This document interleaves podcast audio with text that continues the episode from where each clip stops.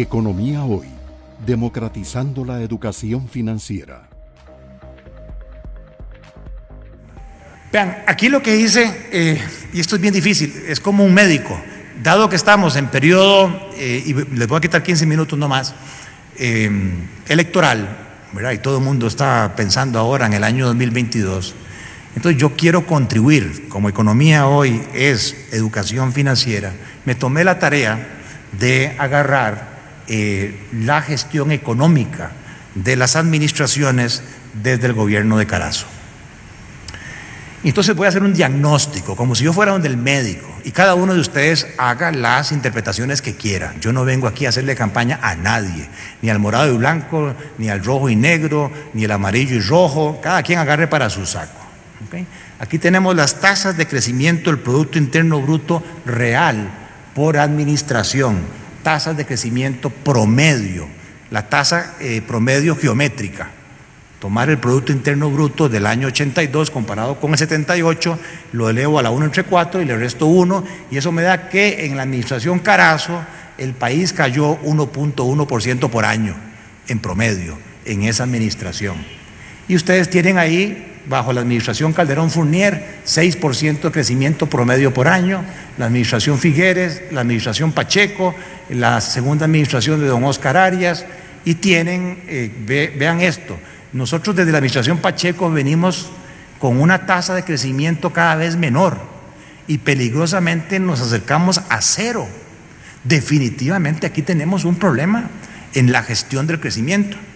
Y claro, esa gestión de poco crecimiento se traduce al revés, en una tasa de desempleo creciente. Aquí hay un problema metodológico porque en el 2010 se cambió la encuesta nacional de hogares por la encuesta continua. Estos dos números no son directamente comparables, pero nos da más o menos una idea de la tendencia. Entonces, en el año 82, eh, bajo Luis Alberto Monge, como consecuencia de la crisis anterior de Carazo, la tasa de desempleo fue del 9.4 era la tasa de las más altas que tuvimos, y luego tuvimos administraciones básicamente con tasas de pleno empleo. En economía hay pleno empleo cuando la tasa fluctúa entre 4 y 5. Ese es el ideal, que el desempleo no supere el 4 o 5%. Pero más o menos desde el 2010 en adelante vamos con un problema estructural de desempleo y que el COVID nos rebotó a un 20% vulgar que no teníamos. Esto es emergencia nacional. Yo hubiese hecho un decreto de emergencia nacional para ver qué se nos ocurre para atacar el tema del desempleo. Pero no, no le hemos entrado a ese tema con la seriedad del caso. Inflación. Parece ser que el Banco Central, los bancos centrales han sido sumamente exitosos porque tuvimos inflaciones del 35% promedio por año en tiempos de carazo. Luego bajamos a los 20%. 15%, 10%, 12%. Y aquí que Dios goce Guti, Guti nos decía, ¿se imaginan una tasa de inflación de un dígito? Lo que sería con tasas de interés de un dígito. Y promover inversiones, porque hay proyectos de inversión más rentables a tasas de interés de un dígito. Lo, cierto es que la inflación bajó al 1% y las tasas de interés no han bajado al 1%. Ahí tenemos que cuestionarnos por qué nuestro sistema financiero no ha logrado transmitir esta reducción de inflación en tasas reales de interés. Vean las tasas reales de interés. Ustedes, algunos son empresarios. Pónganse a pensar en la tasa interna de retorno de sus proyectos de inversión. Si la tasa real, si el costo de capital era del 22%, en aquel momento. Hoy tenemos tasas reales por la menor inflación del 5%. Son tasas activas, tasas reales activas promedio. Obviamente con esta reducción hay mayor posibilidad eh, de invertir, pero todavía hay tarea que hacer porque una tasa real del 5% comparativamente con otros países sigue siendo alta. La devaluación en promedio anual, ¿cuánto se devalúa? En promedio por año el colón. Imagínense un tipo de cambio devaluándose a un ritmo del 50%.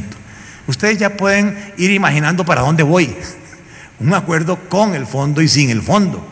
¿Qué tipo de economía queremos nosotros? ¿Qué cálculo económico puedo hacer yo si la devaluación es del 46% o una devaluación relativamente moderada? ¿Mm? Y para mí este es el más contundente de todos. Aquí lo que hice fue irme mes a mes, porque recuerden que la gestión administrativa arranca en mayo del cuatrienio, Ahí está el primer año, ocho meses esa administración, luego tiene tres años completos y luego tiene cuatro meses del último año. Entonces no es justo hacer los cálculos anuales, me voy a hacer los cálculos mensuales y calculo el déficit primario promedio por año o el superávit primario y el superávit o el déficit financiero. Vean que esto viene de izquierda a derecha, así lo hice porque así está la estadística de Hacienda. No me pude ir más atrás porque no tengo los datos mensuales más atrás de esta administración del 87 para atrás. Y pueden ver que prácticamente hemos tenido siempre déficit fiscal, siempre hemos tenido déficit fiscal, pero se logró bajarlo en la segunda administración Arias al 1.2 y que tuvimos superávit primarios. O sea, en estas administraciones sobraba la plata para amortizar deuda. No estábamos metidos en un círculo vicioso, estábamos metidos en un círculo virtuoso, porque este superávit amortizaba deuda y hacía que los intereses fueran cada vez menores. Pero del 2010 en adelante, vean lo que pasó. Promedio de déficit, 4.7, 5.7, 7.1, por Dios, ¿cuánto nos costó esa decisión de no aprobar la reforma fiscal en este momento? Y nos sumergió en el déficit primario y aquí estamos en el círculo vicioso, porque esto hay que financiarlo y hay que financiar intereses. Entonces la bola de nieve va siendo vulgar. Ya el déficit promedio anual en esta administración es del 7%. Entonces, a mí me parece injusto a veces escuchar, ah, es que esto empezó con Oscar Arias, nada tiene que ver con el plan escudo, yo lo revisé, el plan escudo nada tiene que ver con incremento del gasto, sí hubo incremento del gasto en esta administración, pero eso fue más que todo lema de campaña, le metieron gente a, educación, le metieron gente a policías, aumentaron remuneraciones profesionales, eh, hubo mucha transferencia para la caja, se capitalizaron los bancos del Estado y sí, eso se vio reflejado básicamente en el último año de gestión, pero si uno saca los promedios anuales, esto es lo que tenemos, prácticamente dos tipos de administraciones, unas con superávit primario y otras con superávit, perdón, con déficit primario.